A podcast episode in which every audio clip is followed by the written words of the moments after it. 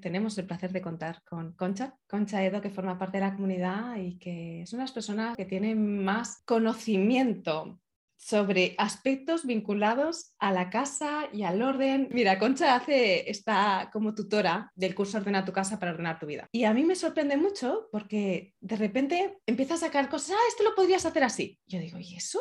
¿Sabes? Son cosas que en algunos casos, pues probablemente hay cosas que tú ya sabes, pero hay otras muchas de, ¿y esto? ¿Esto de dónde sale? Yo no tenía ni idea ni de que esto existía. Yo creo que algo que descubrimos cuando empezamos a acompañar procesos de orden es que muchas tenemos ya rutinas integradas que nos pasan desapercibidas porque forman parte de nuestro día a día. Y el tenerlas integradas y que forman parte de nuestro día a día hace que a veces no le pongamos nombre y no lo valoremos. Esto lo descubrimos cuando empezamos a acompañar a otras personas y descubrimos que esas personas no tienen eso, que para nosotras es superfluo porque lo hacemos, pero que si ellas lo superan les ayudaría un montón. Y Concha es una experta en esto. Yo recuerdo que este verano estábamos compartiendo y un día comiendo, pues he descubierto un pegamento que no sé qué. yo, ¿qué? son cosas así, que son pequeños detalles aquí o allá, que aparentemente son insignificantes, pero que realmente son muy importantes porque pueden determinar que alguien pueda responder a las necesidades de orden que tenga en su hogar. Quiero decir, es como pequeñas cositas, pequeños detalles que son muy importantes cuando sumados nos hacen la vida más fácil. Bueno, gracias, gracias por invitarme porque para mí es un placer el estar aquí, que es para mí un truco, un tips de orden. Es una manera de solucionar de una forma eficiente, sencilla, divertida y sostenible un problema o una necesidad. Cuando digo esto, ¿por qué lo digo? Porque yo me encuentro muchos tips de orden que no me resuelven ningún problema, que no tengo ninguna necesidad de ponerlos en, práctica y que simplemente me dan más trabajo, no me solucionan, porque aunque sean muy creativos y muy originales, no responden a una necesidad que yo tenga. Y cuando me pongo a aplicarlos, lo que hacen es entorpecerme, generarme más trabajo. Bueno, pues a lo mejor para mí no es tan importante que la ropa esté tan blanca como que sea sostenible la colada. ¿no? El revisar todo eso, porque hay condicionamientos ahí respecto de la casa y todo lo que embarca, porque es que no solamente las tareas de la casa, sino todo lo que eso implica. Ya sé que la multitarea está muy mal vista, pero en la casa es que es un lugar donde te puedes permitir hacer multitarea. Estás mm, cocinando y al mismo tiempo pues vas metiendo las cosas que utilizas en el lavavajillas. O mientras se hace el sofrito, pues aprovechas y limpias un cajón de la cocina. O eh, ordenas un poco la nevera. Cosas así. O al mismo tiempo que limpias, escuchas podcast o aprovechas para hacer llamadas con el, con el micrófono puesto, ¿no? Y te quitas dos o tres llamadas que tienes que hacer a lo largo de la mañana. Sí se puede hacer multitarea sin estrés en la casa, sobre todo cuando la tienes tan automatizada que haces cosas de la casa que ya no las haces teniendo que poner excesiva conciencia. Puedes hacer otra cosa. Establecer tiempos para las tareas. Esto es, clave. Lo que decíamos antes, 5 o 15 minutos, porque si no terminas eh, voy a recoger la cocina, pero, ah, mira, pues la nevera he visto que no sé qué, ay, pues, pues ya que voy a, voy a poner una lavadora, ah, voy a aprovechar para, y terminas haciendo 20 cosas, has estado dos horas y tienes la sensación de que la casa está igual que al principio.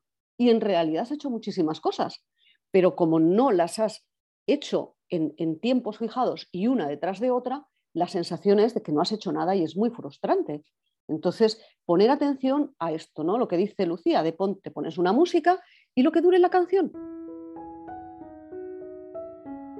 El divide y vencerás. Evita y huye de los maratones de limpieza.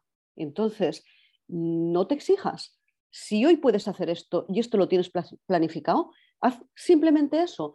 Con las revisiones de la casa, el divide y vencerás es clave porque hay familias que, no pueden hacer una revisión de la casa y, dedicar todo un día o dos a la cocina, tienen que hacerlo en plazos. Se va a alargar, pero va a acabar hecha.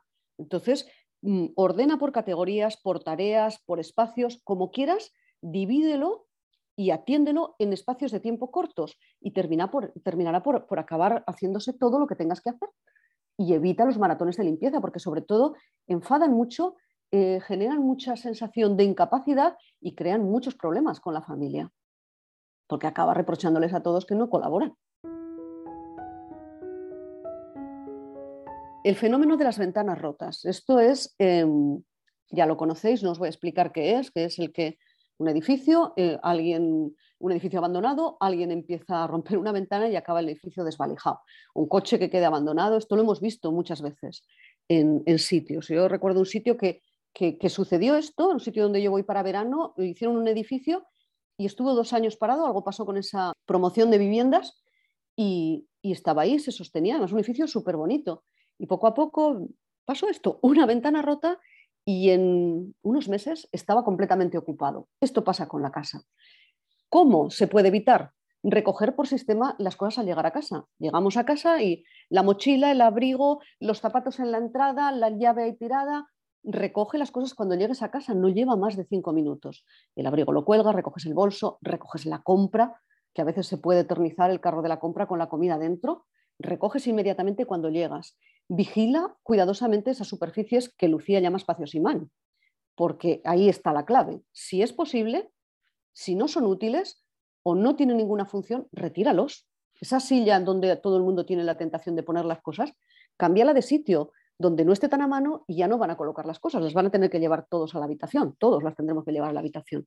Entonces, si no hay otra forma, retíralo a veces a mí no me gusta tener las superficies planas con muchas cosas, pero pones una sola cosa y eso ya es disuasorio. Tú coges la mesa de la cocina y le plantas un frutero y ya, ya es más disuasoria para dejar cosas que si está totalmente diáfana. Entonces, esos pequeños trucos para evitar esas superficies sin mano. Limpiar las cosas en el momento. Se te cae algo de comida, si no lo retiras, se va extendiendo y se va fijando en la superficie. Y finalmente cuesta mucho más de quitar, ¿no? Entonces, limpia las cosas eh, que se caen o se derraman en el momento. ¿no? Cuando nos vamos a vestir, o sea, a lo mejor elegimos entre tres camisas, las tres camisas se quitan allí. Esto es difícil con los... Bueno, la verdad es que mis adolescentes no son muy así, pero es difícil con los adolescentes en general, ¿no? De que sacan 40 cosas y luego no se ponen y ahí se queda. Entonces, acostumbrarse a recoger lo que no empleamos. O sacas las herramientas, extiendes todas las herramientas y para coger un destornillador y luego se queda extendido, ¿no? el, recoger las cosas ¿no? cuando, cuando utilizamos y hacemos una selección de una de ellas. Siento que esta sesión tiene como primera parte y segunda parte, para que también cada cual traiga lo que está usando, lo que le sirve, lo que, lo que no le sirve, porque así vamos a tener como nuestro botiquín de trucos para, para poder usar en nuestras casas o también las casas de las personas que acompañemos porque las circunstancias son diferentes, que es lo que también decía Concha, no es lo mismo tener tres hijos pequeños como Gema que tener un perro en casa, que tus hijos sean adolescentes, que, que una persona que vive sola, una casa muy grande, una casa pequeña y algunas cosas que son comunes y otras que son específicas y todo esto nos, nos enriquece. Muchísimas gracias, Concha. Ha sido un placer escucharte. Gracias. Como siempre. Gracias. Gracias también a los que habéis estado aquí en, en directo y nos vemos dentro de muy poquito.